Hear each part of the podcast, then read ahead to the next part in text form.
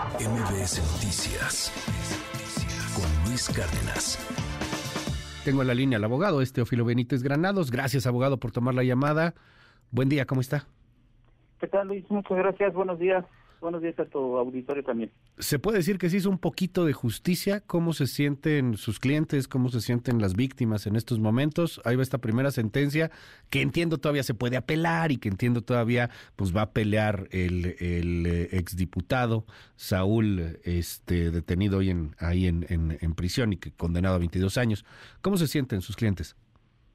Pues mira, ellos están aún todavía pues desconcertados de este tema ya que sí, en realidad, pues se esperaba una sentencia mayor, más más grande, ¿no? Ya. Porque sí ha surgido este este delito surgió, pero con ciertas calificativas que le llamamos dentro del ámbito penal que agravan esta situación.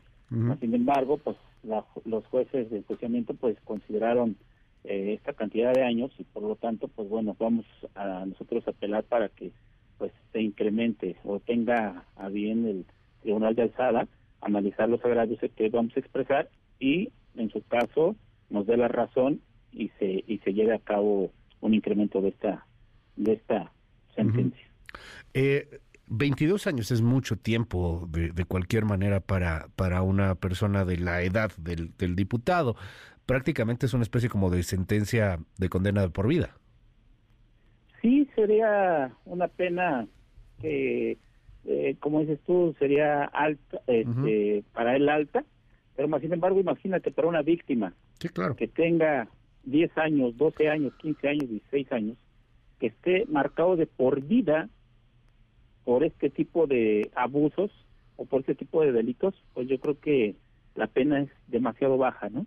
Ahora, esta es solamente por una de las víctimas, entiendo.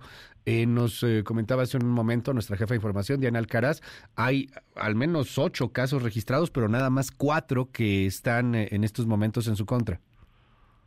Sí, hay diversas víctimas, las cuales nosotros representamos solo dos de ellas. Dos. Sin embargo, hasta donde tengo entendimiento, allá hay una sentencia por parte de otra de las víctimas, la cual al parecer fue menor fue muy baja esa penalidad, creo que fueron tres años y, y X meses.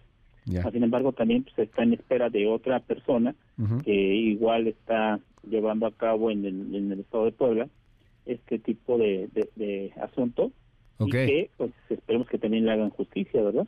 O sea, ahorita se lleva en la Ciudad de México porque fue aquí el tema de, del abuso contra una de las víctimas o contra las víctimas, pero en Puebla pues también hubo las propias, entiendo así. Así es. Así es. Oiga, dígame algo. aquí y dos en Puebla. Dígame algo, estoy platicando con, con Teófilo Benítez, abogado de, de algunas de las víctimas de, de, Benjamín Saúl Huerta, de este diputado pedófilo. ¿Usted ve a este personaje en, en, la, en, en la audiencia, no? O sea, ahí está, se presenta. Cuénteme un poco de, de qué dice, cómo se ve. Entiendo que son audiencias extremadamente privadas y que, y que bueno, todo esto queda ahí dentro del, del tribunal, pero desde la expresión un poco más allá de abogado, la expresión personal, ¿qué ve en este tipo? O sea, cuando de repente le están dictando la sentencia, cuando presentan las pruebas de, de, los, de los menores que abusó sexualmente, ¿qué hace? ¿Cambia el semblante? ¿Le da pena? ¿Le da igual? Mira, su comportamiento que yo pude apreciar dentro de las propias audiencias fue relajado, tranquilísimo, súper tranquilo el señor, no le interesaba en realidad eh, ni se le había preocupación alguna por este tipo de persecución delictiva que él realiza. Y la realidad es que yo así como he visto que se llevaron a cabo los diversos este, delitos o los diversos hechos en diferentes fechas y en diferentes personas, pues ya tenía él una forma de operar similar para con todos. Y eso pues es tendiente a que pues, la persona ya conocía, sabía qué riesgo podía tener y, y, asumía las consecuencias.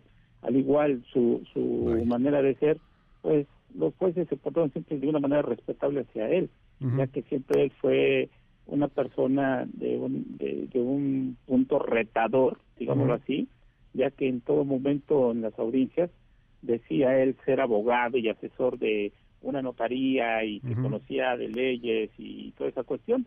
Entonces, pues era, era sumamente, pues, altanero, ¿no? Y así una persona, pues yo creo que él confiaba demasiado en, en las personas que lo respaldaban. En este caso, yo creo que sería su partido. Ajá, sí, Y Morena. pues su partido y las diversas autoridades, ¿no? Porque no sé si recuerdas por ahí hay una foto que circula donde también estaba eh, abrazado de la esposa del propio presidente Andrés Manuel, ¿no? Ok. Y que y que ella le daba todo su apoyo, su respaldo y que pues realmente con el audio Pues. que acabas de presentar, que Ujú. acabas de volver a, a- a sacar, pues ahí se ve realmente cómo él era culpable, tal era el hecho que él le llama a la señora, la busca para pedirle perdón y sabía que con eso Sí, dinero. a, a, a, a caer, ¿no?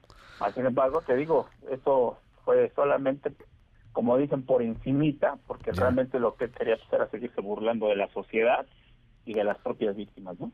Viene esta primera sentencia, pero insisto, pues tiene todavía, así es el, el proceso penal, es un relajo, todavía tiene que apelar y vienen más procesos.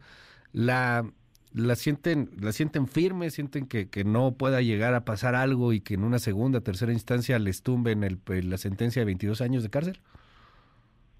Mira, no es de que esté firme la sentencia, simplemente las pruebas correspondientes están bien, que hay una imputación directa y un señalamiento directo Bueno, que le hizo eh, diversos exámenes, diversas este, cuestiones a las víctimas para que se recolectaran diversas pruebas y estas pruebas pasaron como como tal, o sea, sin ningún problema, ¿no? Sin embargo, pues él ha estado haciendo diversas estrategias y. pues muchísimas trampas y en especial muchísima ayuda que ha recibido en especial en el asunto de la Ciudad de México, ha recibido él muchísima ayuda por parte de la Fiscalía para que pudiesen desvirtuar unas pruebas científicas, ya que la propia fiscalía las vició para que fueran anuladas. Y con eso él alcanzar una una prueba, una una sentencia más baja. Mas, sin embargo, pues se ha apelado, se, han, se han hecho diversos eh, otros medios probatorios para efectos de robustecer Bueno. la falla de la propia fiscalía, ¿no? Y, esto pues no sucedió en Puebla porque en Puebla pues agarramos nosotros el asunto de un inicio, estuvimos muy al tanto y no permitimos que se hicieran esos abusos, más sin embargo pues sí, Pudo- hubo también mucho mucho bloqueo. ¿no? Por parte de la propia Ministerio Público que en conjunto con nosotros llevaba el, el asunto, pero sin embargo que se logró hacer justicia. Don Teófilo Benítez, gracias por la comunicación esta mañana y estamos al habla. Al contrario, gracias a ti. MBS Noticias con Luis Cárdenas.